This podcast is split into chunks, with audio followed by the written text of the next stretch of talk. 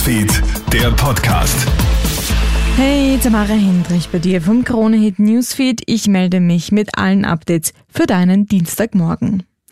Frauenmordprozess heute am Wiener Straflandesgericht. Es geht um die brutale Beziehungstat im heurigen Februar in Wien Favoriten. Ein 29-Jähriger soll seine um ein Jahr jüngere Lebensgefährtin in deren Wohnung ermordet haben.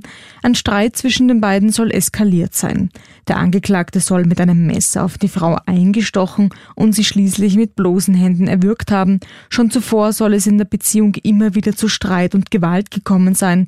Der Angeklagte soll auch mehrfach weggewiesen worden sein. Ihm droht lebenslange Haft. Auch eine Einweisung in eine Anstalt für geistig abnorme Rechtsbrecher ist nicht ausgeschlossen.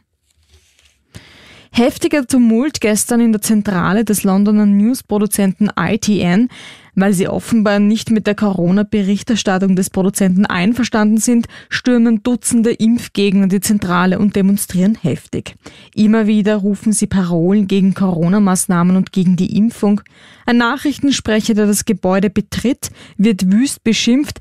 Schließlich muss die Polizei anrücken, um die Demonstranten daran zu hindern, in die Redaktionsräume vorzudringen. Ein Video auf Twitter zeigt die Auseinandersetzung. Ich habe es dir auf KroneHit.at gestellt. Vergiftungsverdacht an der Technischen Universität im deutschen Darmstadt. Mehrere Menschen haben dort durch Lebensmittel schwere gesundheitliche Probleme bis hin zu Vergiftungserscheinungen. Die Polizei vermutet einen gesundheitsschädlichen Stoff in mehreren Milchpackungen und in Wasserbehältern. Ein 30-jähriger Student befindet sich sogar in Lebensgefahr. Der Grund für die Vergiftungserscheinungen wurde noch nicht geklärt. Die Ermittlungen laufen weiter.